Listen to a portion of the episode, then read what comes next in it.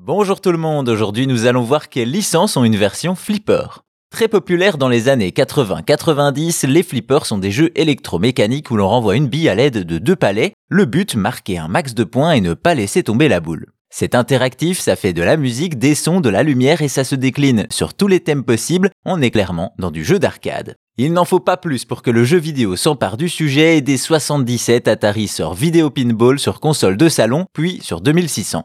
Par la suite, on aura du flipper tout le temps et sous toutes ses formes, même si le plus connu reste peut-être 3D Pinball Space Cadet, une table spatiale qui était inclue dans Windows 95 jusqu'à Windows XP. Aussi, les éditeurs ont vite senti le bon filon pour faire des spin-offs de leur série phare à bas coût. Ça commence avec Nintendo en 96 et Kirby's Pinball Land. La petite boule rose est désormais une boule de flipper que l'on renvoie sur les ennemis sur trois tables différentes. Il y a même des boss de fin de niveau, bref, une nouvelle façon de découvrir Kirby. La même année, le concurrent de toujours Sega fait de même avec Sonic qui lui aussi a déjà l'habitude de se mettre en boule. Le résultat c'est Sonic Spinball sur Mega Drive, une aventure complète avec 4 niveaux, des boss mais une difficulté décevante. Après cela, des jeux de flipper sortent ça et là, jusqu'au nouveau raz-de-marée de Nintendo, les Pokémon.